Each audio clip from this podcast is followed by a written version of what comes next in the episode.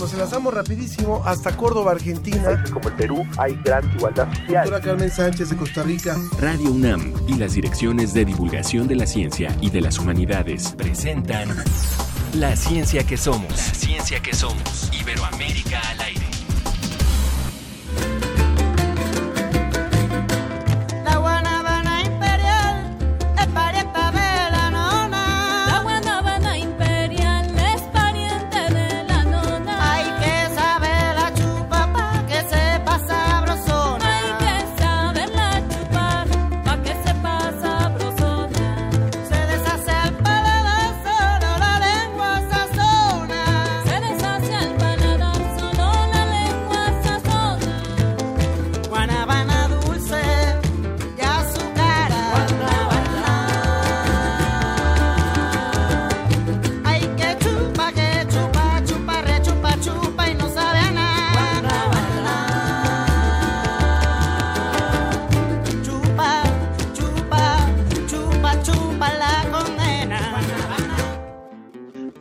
Muy buenos días. Nos da muchísimo gusto darle la bienvenida a esta emisión de La Ciencia que Somos.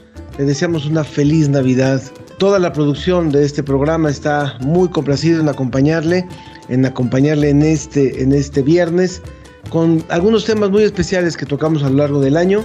Estamos escuchando hoy a este grupo Macuiles, una propuesta que nace con el propósito de difundir las tradiciones del estado de Veracruz en México mediante el son jarocho, combinando los géneros como el flamenco, el son cubano, el jazz, la bachata. Vamos a escuchar un poquito más de Macuiles.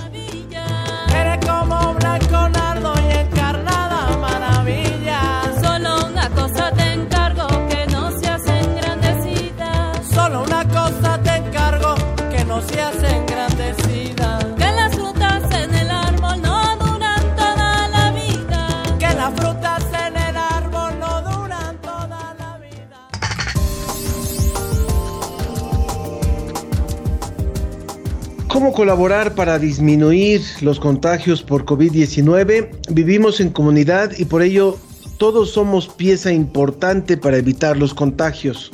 Sobre la mesa recordaremos un tema que fue de gran interés para el público, las secuelas en pacientes de COVID-19. Mantener el sistema inmunológico fuerte para evitar enfermarse, ese es el consejo que siempre escuchamos de los médicos, pero ¿qué es el sistema inmunológico? ¿Cómo tener un buen sistema de defensas? Hablaremos con un experto sobre este tema. Y como siempre, pues este, este programa lo hacemos gracias a ustedes, de manera que esperamos sus sugerencias de temas y comentarios a nuestras vías de contacto en Facebook La Ciencia que Somos y en Twitter arroba Ciencia que Somos. Estamos eh, listos para atenderle. La Ciencia que Somos. Iberoamérica al aire.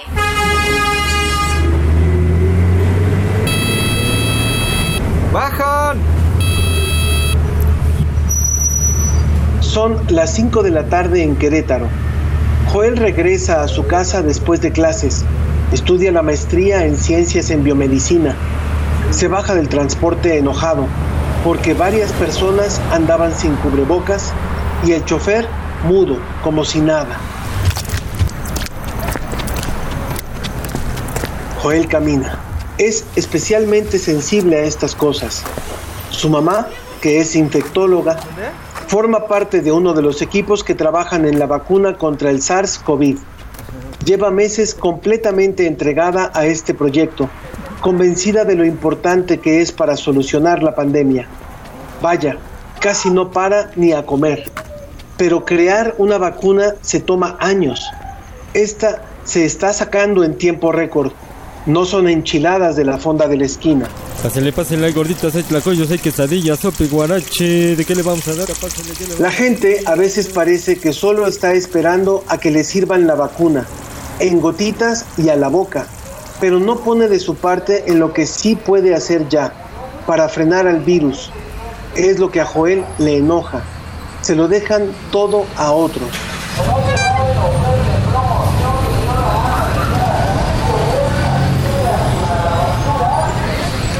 Hace un calorón.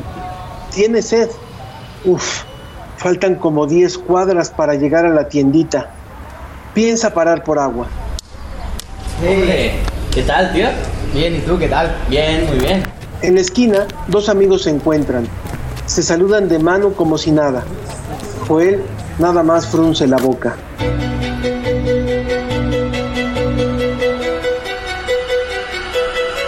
Él sabe que los contagios no paran, que el SARS-CoV-2 es un virus muy transmisible, peor en las ciudades con más densidad, pobreza y bajo nivel de educación. Mucha gente no hace caso, piensan que la enfermedad no existe, ni se lavan las manos, ni usan el estornudo de etiqueta. Se siguen saludando como siempre y sobre todo, sobre todo no usan el cubrebocas cuando están con otras personas. O lo traen, pero acá de bigote o de bufanda. No piensan que eso es justo lo que sí pueden hacer para frenar mejor los contagios. Seguir las medidas de salud. ¿Qué les cuesta?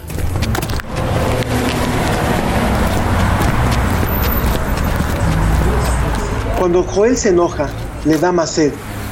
Pero ya solo faltan tres cuadras para la tiendita. Avanza y sigue pensando que no es justo dejarle todo a gente como su mamá o los científicos que están buscando cómo curar este mal. El máximo esfuerzo tiene que ser de la gente de a pie. Tenemos una responsabilidad grandísima, igualito que quienes buscan la cura o la vacuna. Tengo con champiñones, con granitos de lote y en... chile de... Todo está tapado. ¿eh? Ya se ve la tiendita. Uf, agua, por fin. ¿Eh? Pero hay mucha gente. Nadie está formado. Nada de sana distancia. Y de nuevo, hay dos muchachos y una señora sin cubrebocas. Ahora sí, Joel se enfurece, les echa su peor mirada y les grita: ¡Cubrebocas, carajo! Chin, ya mejor toma agua llegando a su casa pápalo, 3 de cilantro y 3 de perejil, 9 pesos, serían 19. Y 8 del rábano, 27. ¿Sí o?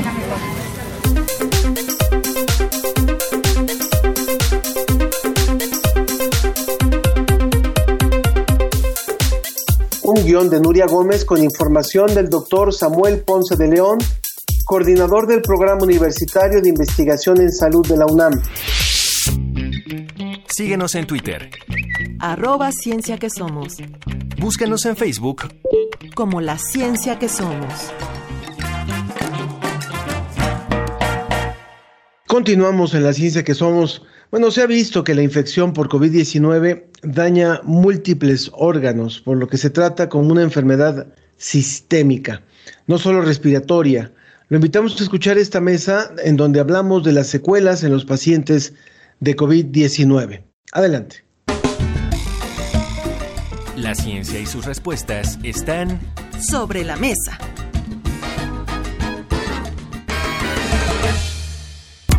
Me da muchísimo gusto presentar a nuestros invitados, la doctora Roselín Lemus Martín, doctora en biología molecular por la Universidad de Oxford, investigadora de nuevos medicamentos y vacunas contra COVID-19. Muchas gracias, Roselín, por estar con nosotros. Eh, y por participar en la ciencia que somos. Hola, muchas gracias. Buenos días. Bienvenida. Y también está con nosotros el doctor Héctor Frisby, médico cirujano y ginecólogo por la UNAM, candidato a doctorado en salud pública por la Universidad de Walden en Minneapolis, en Minnesota. Gracias por estar con nosotros desde allá también, de Estados Unidos. Muy buenos días. Un saludo a todos. Muchas gracias. Hemos querido abrir esta mesa eh, con un tema que nos parece fundamental las principales secuelas y la forma de afrontarlas y la forma de, resolverlas. De manera que, bueno, de acuerdo con la investigación y de acuerdo con lo que conocemos hasta este momento, ¿cuáles son, cuáles son, desde, si quisiéramos hacer un primer listado, los primeros, eh, las, las más comunes secuelas de quien padece COVID cuando no se da de forma sintomática, por supuesto, cuando ya se da eh, un proceso de confinamiento, de aislamiento, de, de recuperación. Eh, Roselín, por favor. Sí, mira, eh, varios pacientes han em, reportado síntomas ya después de haber salido de la enfermedad, eh, como tú lo comentas, enfermedad que fue no tan grave, y, bueno, incluso enfermedad grave, ¿no? Pero los más comunes son em, ellos reportan que sienten que el cerebro está, o sea, sienten, se sienten perdidos, se, sienten confundidos, se sienten muy cansados. Algunos reportan vértigo, otros reportan todavía esa falta de aire, eh, arritmia en el corazón. Eh, todavía tienen algo de, tos, dolor en el, en el pecho, incluso, eh, bueno, comezón en la piel, dolor de, articulaciones y fiebre persistente, no tan alta, pero sí todavía una fiebre persistente, una fiebre media eh, todavía persistente y algunos otros se han eh, analizado que también tienen hipertensión.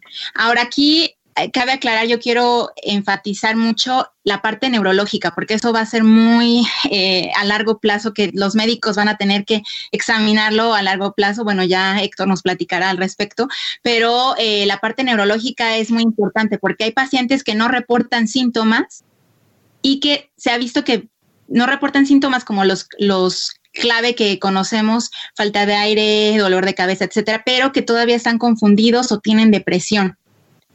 Entonces, eso va a ser algo, va, a venir una segunda pandemia, pero de enfermedades neurológicas. Va a haber depresión, va a haber ansiedad, confusión, encefalopatía, etcétera. Bien, Héctor, por favor.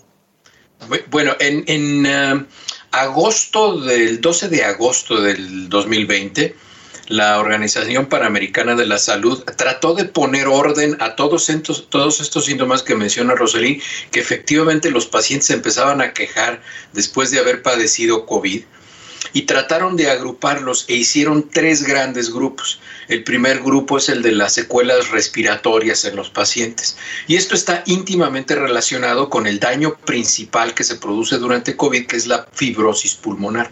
La fibrosis pulmonar lo que causa es que los pacientes van a tener una pérdida de la capacidad respiratoria. Incluso esa es una de las razones por las cuales pacientes que tienen enfermedad pulmonar obstructiva crónica, el EPOC, que es enfisema o bronquitis crónica, tienen mayores complicaciones. Porque es curioso, los pacientes con EPOC se afectan principalmente en los lóbulos superiores, en las partes superiores de los pulmones.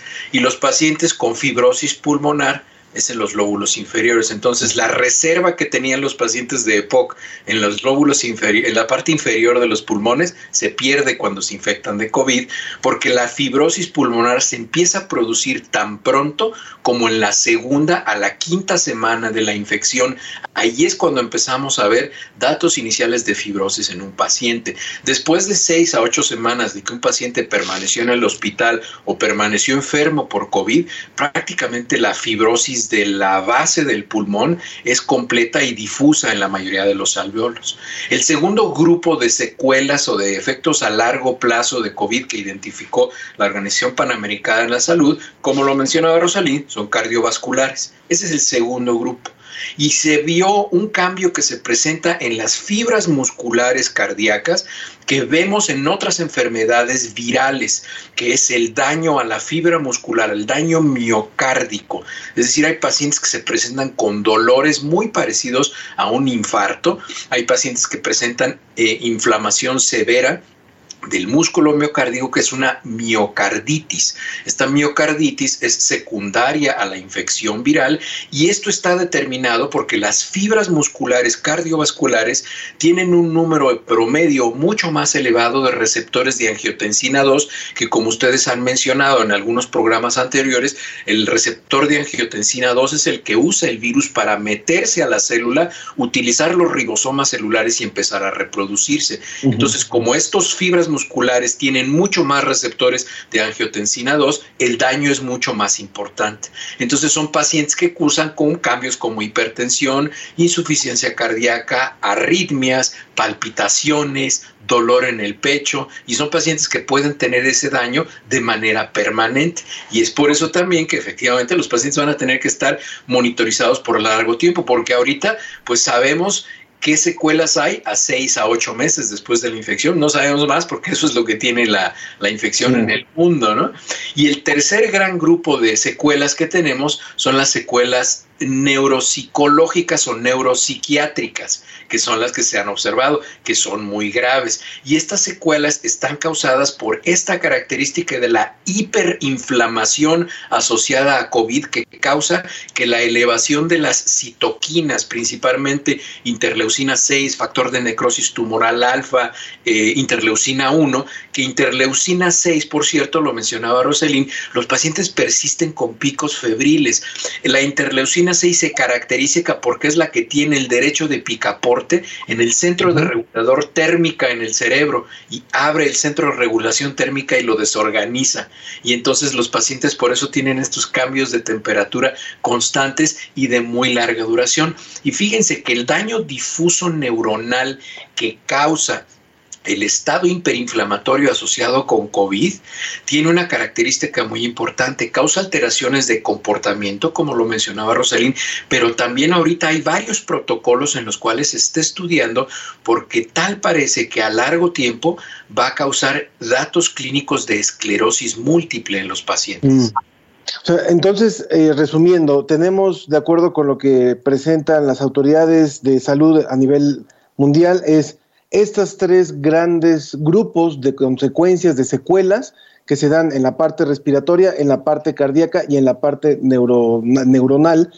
Pero hasta eh, la gran pregunta que, muchos nos hacemos es, ¿de qué depende la gravedad con la que, por un lado, se, se vive la enfermedad, puesto que hay pacientes que revelan que lo pasaron sin problema, asintomáticos, eh, como una leve gripa, otros que lo pasaron como una muy fuerte gripa y otros que, se vieron muy complicados. Hasta donde, hasta donde se sabe en estos momentos, Roselín, de qué ha dependido el que la enfermedad afecte de, en un nivel 0 a un nivel 10 en diferentes pacientes. Sí, son diferentes factores, es como una ecuación, no hay una, eh, no hay una fórmula exacta en este caso, pero eh, depende de varios factores. Uno es la carga viral. ¿Qué, eh, qué tanta carga viral tienes? ¿Con qué tanta, eh, tanta carga viral te estás ¿Cuánto contacto estuviste con el, con el virus, digamos? Exacto, exacto. si estuviste en un lugar cerrado, obviamente es muchísimo más la carga viral. Si estás en contacto con muchas personas alrededor tuyo en un lugar cerrado, bueno, ahí la carga viral va a ser mucho más intensa. se ha visto, se ha estudiado que, por ejemplo, los aerosoles, depende la, la distancia a la que viajan, entonces hay aerosoles y el tamaño también de los aerosoles en donde va a estar eh, el virus. Hay aerosoles que llegan solamente a la parte de eh, la nariz y de la boca, pero hay aerosoles que van a llegar hasta los pulmones, ¿no? Que esos son, pues, mm. por ejemplo, solamente que te protege las, las N95, ¿no? Entonces, depende mucho de eso, eso es un, factor. Ahora, el otro factor es obviamente el sistema de la persona como tal, ¿no? Como en qué estado de salud está esa persona, la edad. Eh, la Universidad de Oxford publicó un artículo eh, hace, hace más o menos un mes y medio, donde ellos publicaron un eh, casi como una ecuación donde tú buscas el factor que tienes y eh, te da un número. Entonces tú puedes calcular qué factor de riesgo vas a tener una enfermedad grave de COVID. Entre esos factores está obviamente eh, el género, si eres hombre, si eres mujer, eh, la edad, si tienes enfermedades ya anteriores, crónicas, diabetes, obesidad, hipertensión. Y obviamente también el estado de tu sistema inmune. Se ha visto que personas, incluso con un sistema inmune sano, presentan eh, lo que se llama la, tormenta de citoquinas, ¿no? Entonces es porque el sistema inmune está reaccionando demasiado hacia el virus, ¿no? Entonces, eh, también lo que comentaba Héctor, en, este eh, gran abanico de, síntomas se debe mucho a cómo está actuando el virus en sí en las células. Las células tienen un, receptor que se llama ACE2 y en ese receptor, bueno, el, el virus literalmente como un, encaja como una llave y ese es el mecanismo que usa para atacar, ¿no? Entonces, la mayoría de nuestros tejidos, pulmones, corazón, intestino, eh, riñones, eh, los vasos sanguíneos y el sistema nervioso, entre otros, tienen esto, este, receptor, ¿no? Entonces, por eso eh, somos muy vulnerables a COVID-19. Todos estos eh, órganos van a ser vulnerables a COVID-19. Y lo que se ha visto muy, muy claro es que eh, el virus puede atravesar la barrera que protege al cerebro de infecciones. Entonces es, es por eso que, que, se, ha visto, se han visto estos efectos neurológicos. Pero en sí, como lo comento, no hay una ecuación eh, que determine. Puede ser que una persona sea sana, tenga 30 años, 35 años, nunca haya tenido ninguna otra enfermedad, sea deportista y tenga una enfermedad grave. Entonces, sí. hay una combinación de factores. Estamos conversando con la doctora Roselín Lemus Martín, doctora en biología molecular por la Universidad de Oxford e investigadora de nuevos medicamentos y vacunas contra COVID-19, y con el doctor Héctor Frisby, médico cirujano y ginecólogo por la UNAM, candidato a doctorado en salud pública por la Universidad de Walden en Minneapolis, Minnesota. Nos comenta Carlos Damián en Facebook, dice, se ha reportado que alrededor de 10% de los niños que presentan COVID asintomático desarrollan afecciones cardíacas, incluyendo aneurisma, tras pasar la enfermedad. Algo breve sobre eso, doctor. Lo que sucede es que fíjate que en los niños particularmente, eh, como tienen un sistema inmunológico inmaduro, es bastante poco probable que tengan una cascada de citoquinas muy agresiva que es la que da las manifestaciones clínicas.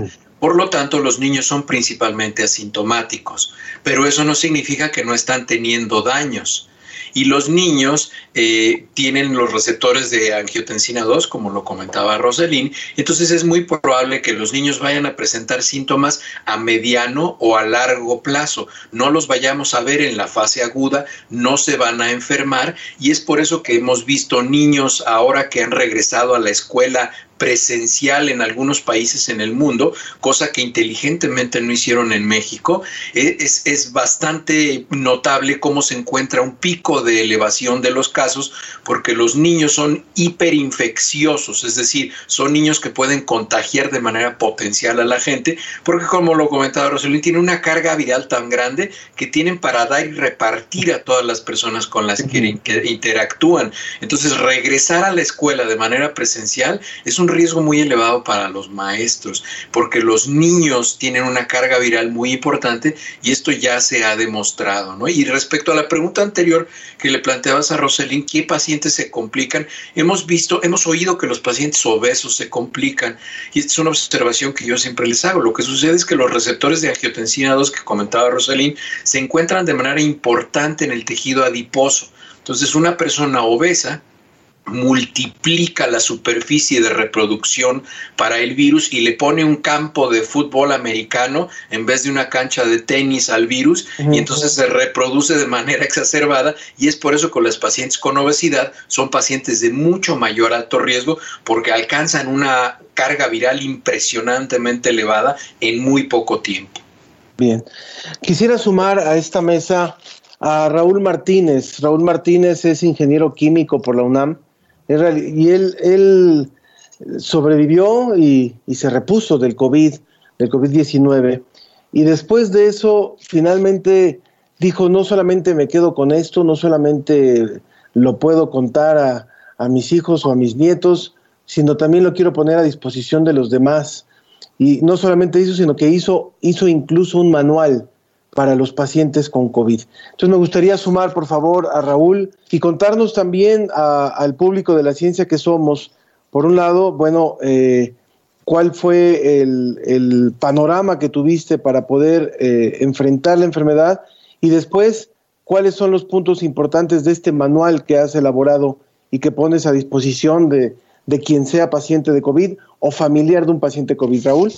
Hola, ¿qué tal? Eh, Ángel, muchísimas gracias por invitarme a este interesante eh, programa. Eh, saludo al público que amablemente nos escucha. Doctora Lemus, doctor Frisby, bueno, los saludo.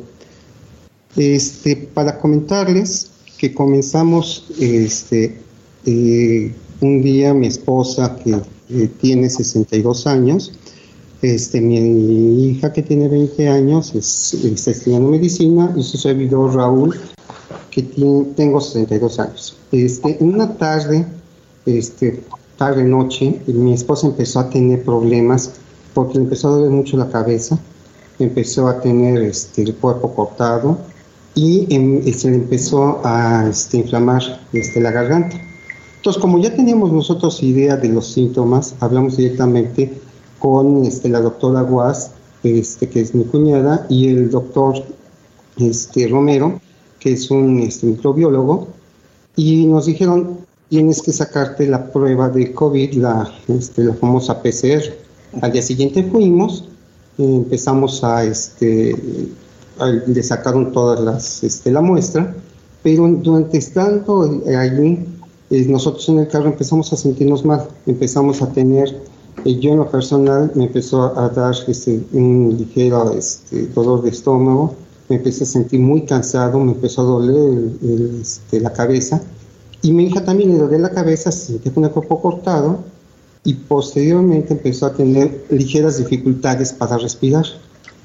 Este, ya cuando mi esposa este, nos alcanzó, este, hablamos con el doctor este, y nos dijo inmediatamente, este, eh, cuando ustedes tengan los resultados, pues vamos a ver si es positivo o no, pero eso van a tardar cuatro o cinco días, ustedes no se pueden esperar, y nos mandó a hacer una química sanguínea, una biometría hemática y una radiografía de tórax. Este, con estos datos que nos dieron, el doctor, eh, se tardó hasta en la tarde, este, nos dieron toda esta información y el médico al revisarlo nos dijo, los tres tienen los pulmones ligeras este, inflamación. Este, vemos que su este, análisis de sangre indican que tiene una buena salud y que su sistema inmunológico es bueno, pero ya empieza a estar afectado. Entonces, ¿Cuánto tiempo, cuánto tiempo, Raúl, duró, digamos, la etapa más crítica y cómo ha sido el proceso de recuperación que finalmente también deriva en este manual que se está proponiendo, eh, que se está poniendo a disposición del público? Claro, mira, el tipo de recuperación que tuvimos fueron una semana, prácticamente dos semanas en lo que fue toda la cuestión este, de medicinas, lo que es el tratamiento, y al término de esto nos volvimos a sacar las radiografías, nos dijo ustedes ya están eh, prácticamente este, sin que no puedan contaminar, se está recuperando sus pulmones, pero ahora viene la parte más importante, la segunda etapa, que es la rehabilitación.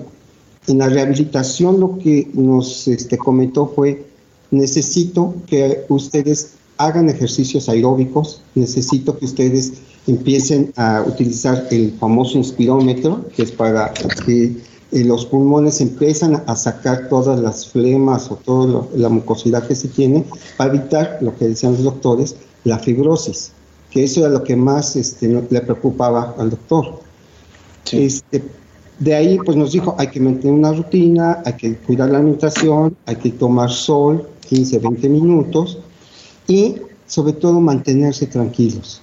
Este, sí fueron días, tanto durante la enfermedad como durante la este, rehabilitación, días muy difíciles, de repente nos dolía la cabeza, nos sentíamos cansados, incluso teníamos pues, estrés que fue muy eh, que nos calmaba mucho los doctores me decían ustedes tienen gran posibilidad de éxito porque pudieron determinarlo casi inmediatamente el primero o segundo día lo detectaron que eso era muy importante que sabían cómo poderlo atacar porque estamos rodeados de médicos y en ese momento poderlo hacer inmediatamente.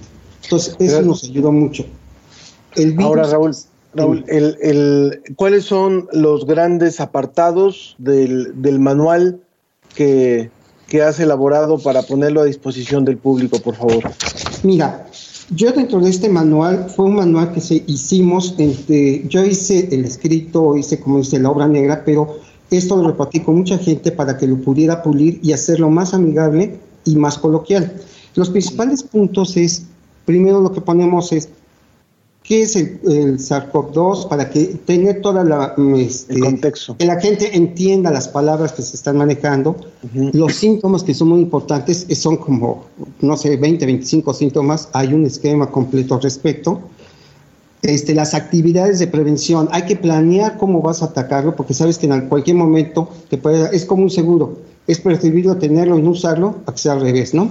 De ahí fueron cómo, de, este, cómo podemos este, hacer que eh, con los síntomas actuar, donde saber qué medicamentos, a qué hospitales hacer, a quién acudir, cómo aislarte, todo el tratamiento que recibimos, incluso los, los test que tomamos para mantenernos hidratados todo el cuerpo y las actividades de rehabilitación. Eso es en general. ¿Qué conclusiones? ¿Qué nos dio? Te soy honesto, yo no viví la etapa, como dicen por ahí, de estrés tan grande porque sabíamos qué hacer. Actuamos rápidamente, sabíamos qué hacer y como estamos en el medio de, de salud pública, pues nos ayudó muchísimo eso. Excelente, excelente. Estamos, estamos conversando con Raúl Martínez, paciente de COVID y, quien ha elaborado incluso este manual poniéndolo a disposición de todo el público. Hay muchas preguntas que están surgiendo, rápidamente las hacemos para también nuestros invitados. Marjorie March pregunta, ¿cuáles son los porcentajes de duración de la enfermedad? Me parece muy confuso, hay personas que parecen estar enfermas un mes o más. Entonces, eso es una, una de las preguntas también que nos, que nos hacen. Y Ernesto Durante en Twitter, gracias por el contenido si bien muchos hablan de COVID, ustedes siempre nos dan datos muy certeros y nuevos o desconocidos para muchos. Excelente programa, invitados y pocos medios son tan comprometidos como ustedes. Muchas gracias. Eh, quiero decir al público que también vamos a compartir en nuestras redes sociales el manual de, Raúl Martínez que puede, que puede consultar cualquiera y puede leer cualquiera y, dárselo a algún, alguna persona que lo requiera. Doctor eh, Frisby, por favor, hay sobre estas preguntas y sobre sobre esta propuesta que nos está haciendo Raúl y que, ha elaborado Raúl, por favor. Sí, tengo, tengo algunos comentarios, trataré de, trataré de ser breve.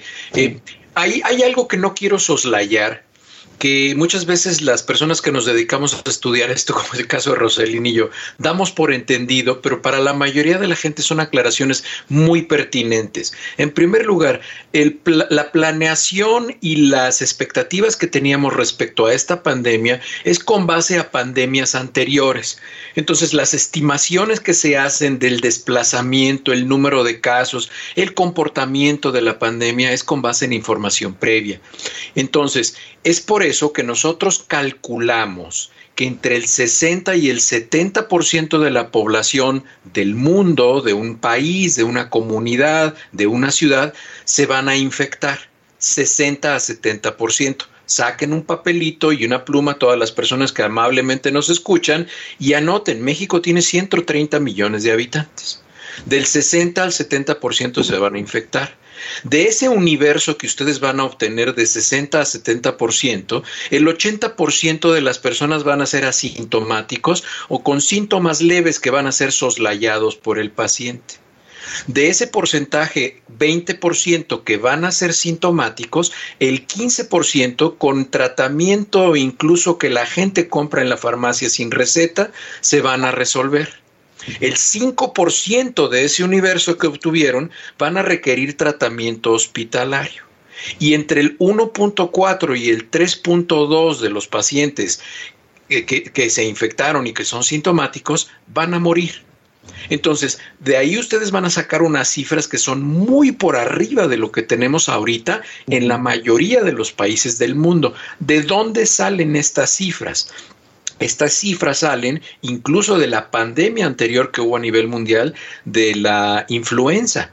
Y de ahí es de donde nosotros inferimos esas cifras. Desde luego, al final de la pandemia, vamos a obtener las cifras particulares para el coronavirus 19. Ahí es donde vamos a obtener las cifras, pero nuestra perspectiva es esa. Por lo tanto, si hacen esos números, podrán ver que yo me he, he, notado que a mucha gente le angustia mucho porque dicen es que esto es algo descontrolado y lo ven como esa mancha en una película de terror que va avanzando y nos va a alcanzar a todos y nos va a cubrir. No, no es eso. Sabemos cómo se desplaza, sabemos cómo se mueve. La gente que hacemos salud pública sabemos cómo se va a ir comportando y las medidas son pues las que han dicho en las conferencias de la noche, las recomendaciones que hace Roselín, las que hago yo, la gente que nos dedicamos a la salud pública.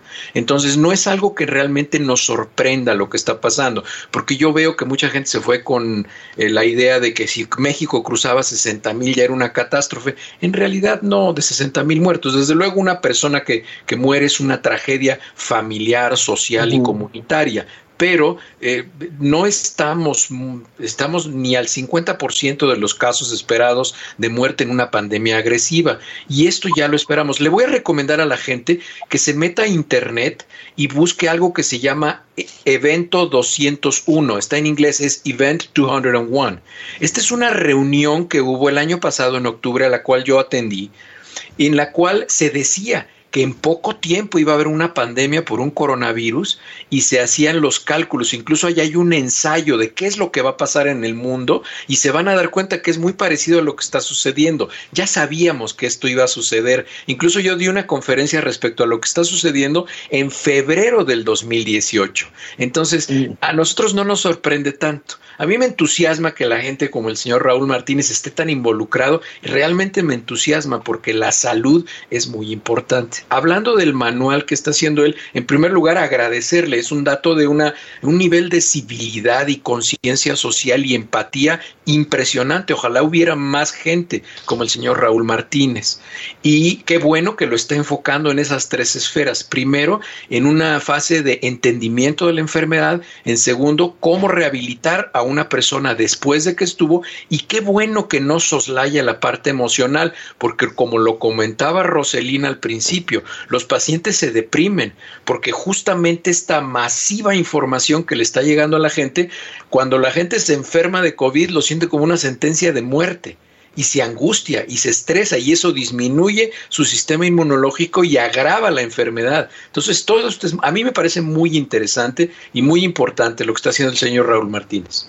Un comentario final, Raúl, por favor, de lo que después de haber vivido esta enfermedad en un, dijimos ya, le pondríamos a lo mejor nivel 4, nivel 5, ya, ya no podría, sería difícil, pero sabemos que, que hay de todo tipo. De hecho, en esta semana yo hablé con dos personas que sobrevivieron y uno decía, ni, cuenta casi me di, y el otro eh, es un gran amigo, también pasó tiempo eh, eh, con muchos síntomas y hasta la fecha todavía me dice, tengo adormecimientos, tengo algunas cosas que, que no puedo controlar. Entonces, ¿qué, qué sugerirías, Raúl, a, los pacientes, a las personas que hoy nos están escuchando, así en general, y que no han vivido a lo mejor una enfermedad como el COVID?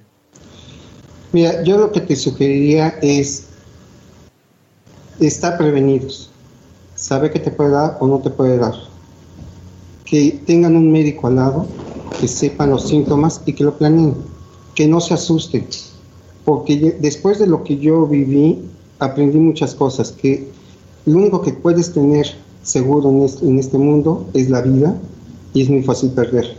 Tu familia es muy importante. Tus amigos, porque la familia te puede dar motor a mantenerlo con calma y resolver el problema. Enfócate en la solución. No te enfoques nada más en ver el problema, sino en solucionarlo y hacerlo inmediatamente. Y la otra parte es contar que hay mucha gente que te puede ayudar y, este, y que puedes contar con ellos. Yo digo, no se asusten, háganlo, prepárense es como cualquier enfermedad. Si la detectas a tiempo y la atacas a tiempo, tienes gran posibilidad, tanto emocional como económicamente, que puedas resolver. Eso es lo que yo les diría. Muchísimas gracias, muchísimas gracias eh, Raúl Martínez. Muchísimas gracias también al doctor Héctor Frisby. Muchas gracias por haber estado con nosotros. Y a la doctora Roselín Lemus Martín. La ciencia que somos. Iberoamérica al aire.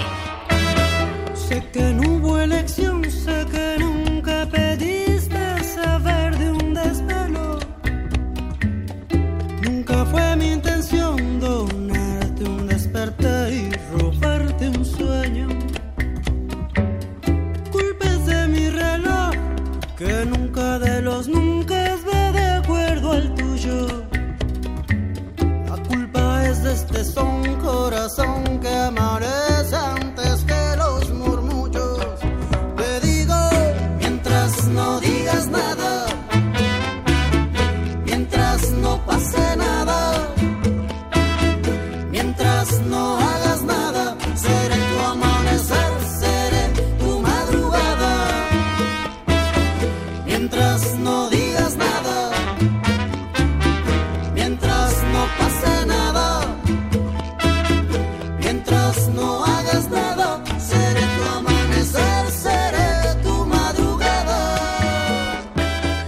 Gracias por seguir con nosotros en la ciencia que somos.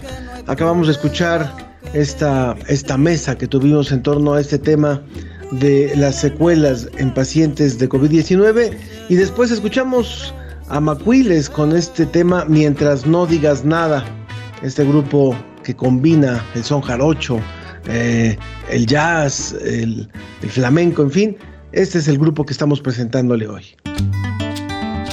La ciencia que somos, la ciencia que somos. Entrevista.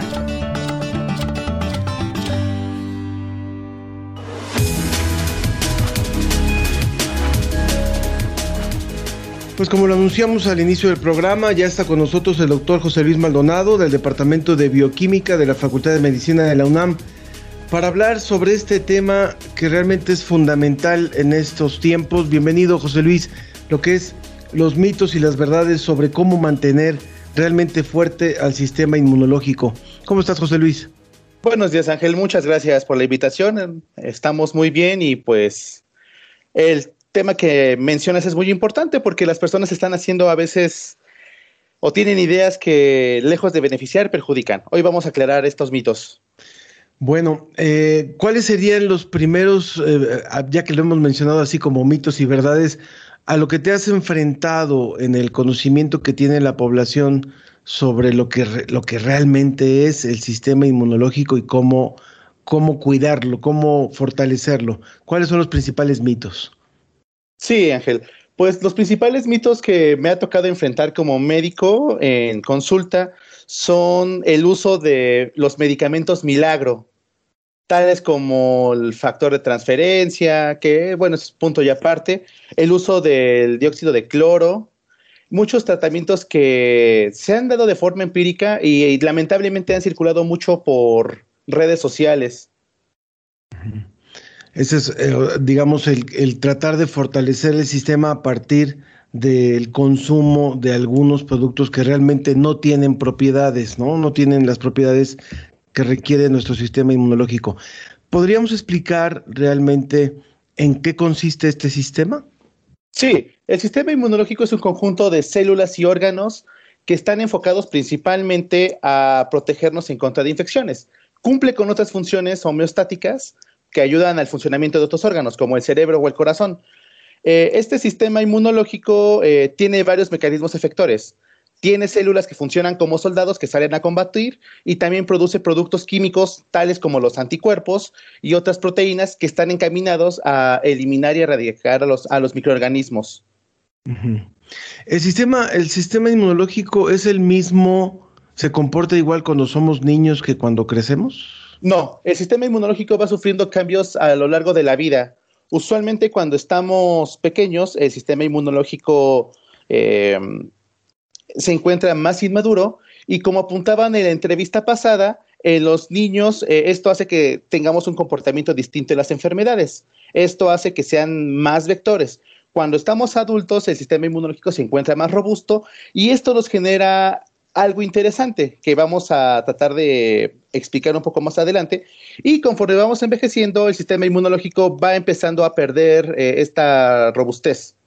Vaya, o sea, y a partir de más o menos qué edades cuando, cuando ocurre esto, cuando ya se va debilitando, por así decirlo. Después de la cuarta, quinta década de la vida. Y esto, esto va de la mano con la baja en la función de los órganos inmunológicos. Estos órganos inmunológicos tienen la función de estar generando y madurando células.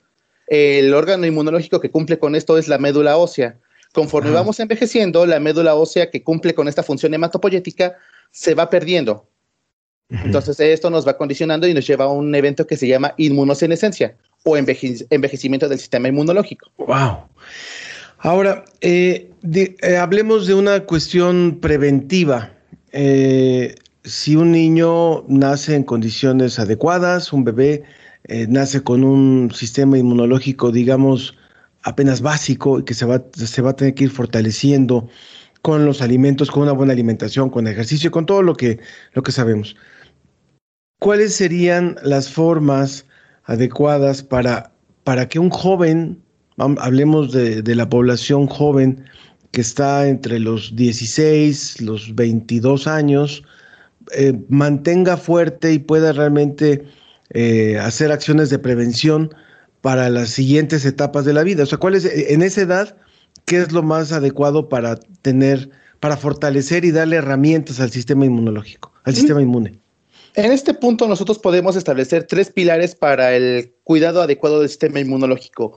Uno va a ser eh, la parte de la dieta. La dieta es fundamental nosotros, el sistema inmunológico necesita de varios cofactores que nosotros adquirimos a través de la dieta en forma de minerales y en forma de proteínas. Si nosotros tenemos un adecuado aporte de estas moléculas, el sistema inmunológico va a funcionar de forma óptima.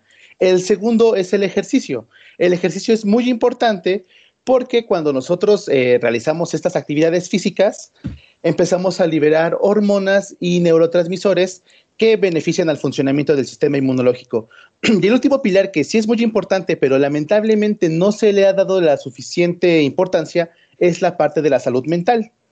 Eh, en este sentido, te puedo comentar que el sistema inmunológico está íntimamente conectado con el sistema nervioso central, de tal forma que si nosotros tenemos un desorden inmunológico, podemos tener complicaciones neurológicas a nivel del sistema nervioso central. Esto lo hemos visto, por ejemplo, en enfermedades como diabetes, que cursa con inflamación, en enfermedades autoinmunes como artritis reumatoide o lupus eritematoso, donde los pacientes desarrollan complicaciones neuropsiquiátricas.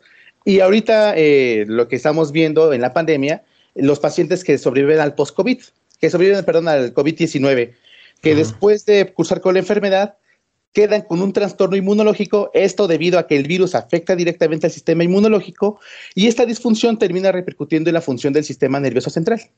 Por otra parte, si lo vemos a la inversa, los pacientes con depresión tienen una serie de cambios inmunológicos y endocrinológicos que condicionan un más funcionamiento del sistema inmunológico. La salud mental debe de ser eh, una prioridad en este caso. Vaya, vaya tema. Y esto abarca a todas las edades. A ver, retomo parte de lo que nos has dicho que nos parece fundamental. Uno, tiene que ver con una alimentación. Dos, tiene que ver también con el ejercicio. Y la práctica del ejercicio finalmente es para toda la vida, ¿no? Sí. es, es, debería deberíamos de tomarlo no como, ah, cuando era joven hacía ejercicio o cuando era niño jugaba mucho, no. O sea, creo que debe de ser una constante en toda la vida, o sea, en toda la vida, hasta los 70, hasta los 80, hasta los 90 años, siempre debería de haber una actividad física como parte de, la, como la alimentación, así tan importante como la alimentación. Pero también lo que dices de, de cuando eh, hay personas que tienen depresión, que tienen algún tipo de ansiedad, que tienen algún trastorno de la conducta o que tienen problemas emocionales, puedan tener debilitado su sistema inmunológico. Eso es fundamental. Me gustaría que profundizáramos un poquito más en esto porque no, no solamente lo retomo con lo que dices de los pacientes que ya superaron al sino de un estado de ansiedad, de depresión que, que está ahora en el ambiente después de casi un año confinados. En muchos casos. Sí, digo, en muchos casos confinados, no, no en muchos casos de depresión. Sí hay, sí hay bastantes, pero en mucho, una buena parte de la población ha pasado meses y meses encerrado. Sí, esta parte que comentas es muy importante del confinamiento, sobre todo porque ya con toda la información que tenemos de, de, los estudios que se han realizado a través del tiempo, sabemos que el ser humano es un ser social. Si nosotros empezamos a restringir esto, viene un comportamiento de ansiedad y esto nos puede llevar a la depresión. Claro, esto no es en todos, depende mucho de la personalidad y de otros factores. Por ejemplo, a mí el confinamiento me vino bien, pero fue porque todo el tiempo me la paso encerrado y leyendo. No, me, no, no, no hubo cambios. Pero aquellas personas que estaban acostumbradas a ir a tomar una copa los viernes o irse de fiesta los sábados y les quitamos ese elemento, es un gran tensor. Y este elemento, junto con todos los otros problemas como la, la, la, el, todo el exceso de información que tenemos, el miedo por sufrir las enfermedades, el miedo por estar viendo cómo familiares o vecinos han estado falleciendo, genera mucho estrés. Y en esta parte, el estrés es el responsable de suprimir al sistema inmunológico. El estrés eh, sobre, eh, aquí es importante aclararlo, un estrés continuo. Un estrés en agudo no tiene estos efectos sobre el sistema inmunológico, pero aquí estamos hablando más de 150 días de confinamiento. Entonces, todos estos estresores perjudican al sistema inmunológico y nos hacen más susceptibles. Vaya, a ver, eh, además de las sugerencias que nos has hecho, estamos hablando con el doctor José Luis Maldonado del Departamento de Bioquímica de la Facultad de Medicina de la UNAM. Eh, estamos hablando sobre el sistema inmunológico eh, frente al COVID y, pre, y como prevención de ante el COVID, como, como prevención de fortalecimiento ante el COVID. Dime una cosa, José Luis, tú marcaste muy claramente dos escenarios. Uno, el de las personas que han padecido COVID, en distinto grado. Creo que hay algunos que lo han padecido de forma mucho más fuerte y aquellos que afortunadamente no, no hemos todavía pasado por eso, o no lo sabemos, ¿verdad?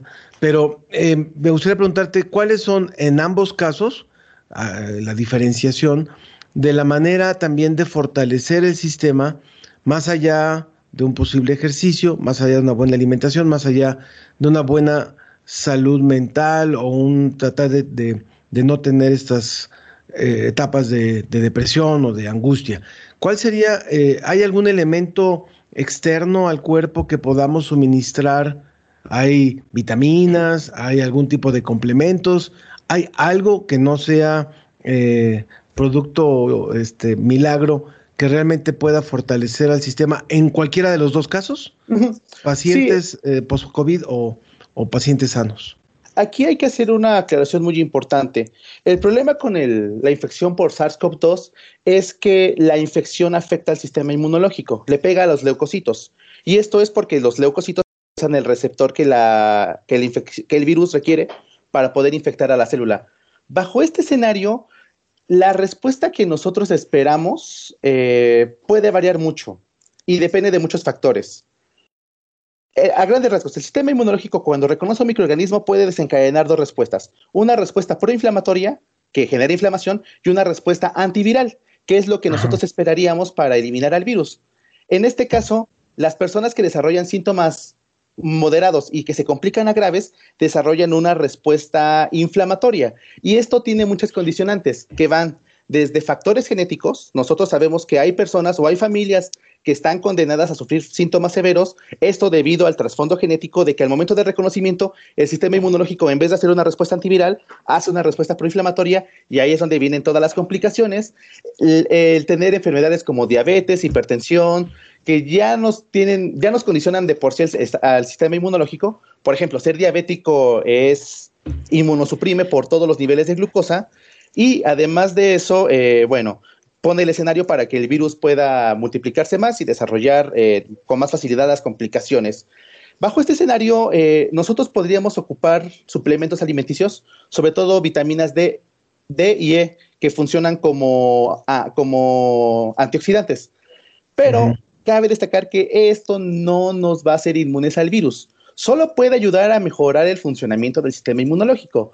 Pero si nosotros tenemos una condicionante genética en la familia, pues ya no nos favorecería. Ok. DIE y también tiene que ver con, tener cierta exposición al sol, ¿verdad? Por lo que, Exactamente. diciendo. Moderada, por supuesto, pero Moderada. En la medida de lo posible, por lo menos subir a la azotea o a donde se pueda, ¿verdad? Un este, ratito, sí. También ayuda a sacar el estrés del confinamiento.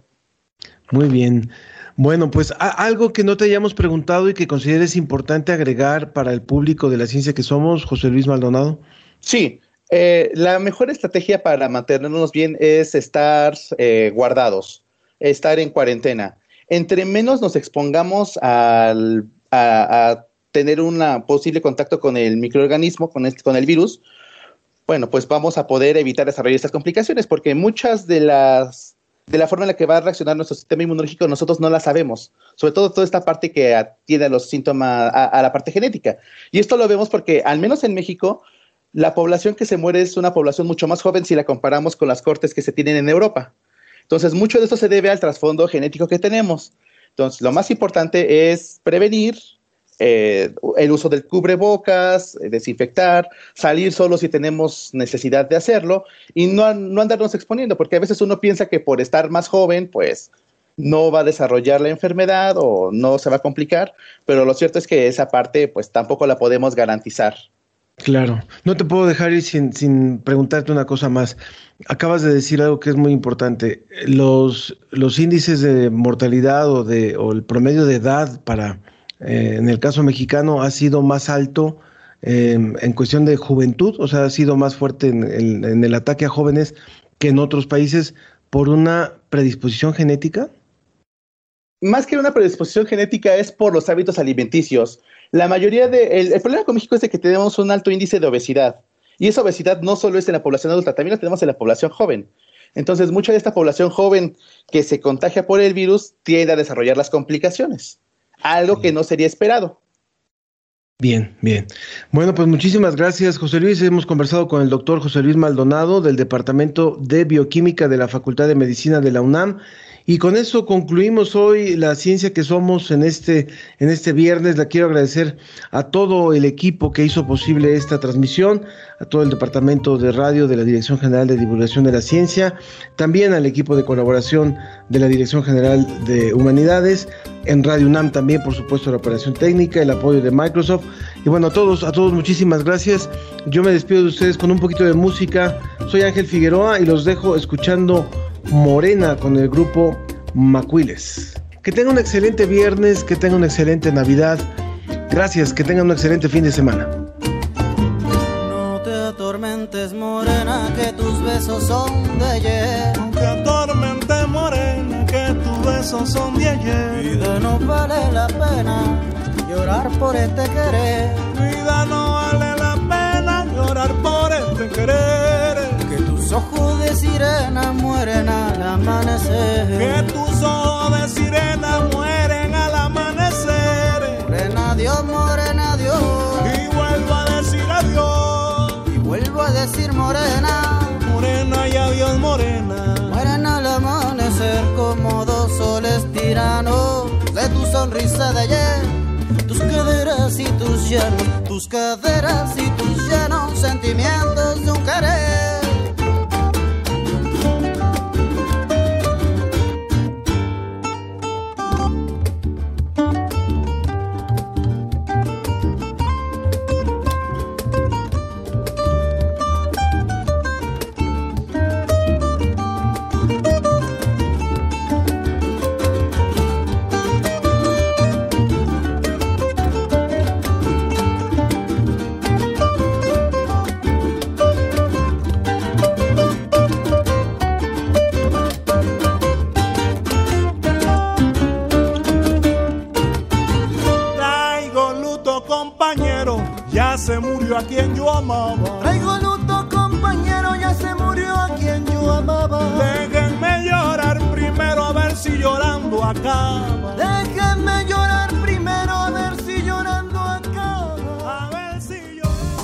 Fue La Ciencia que Somos. Iberoamérica al aire.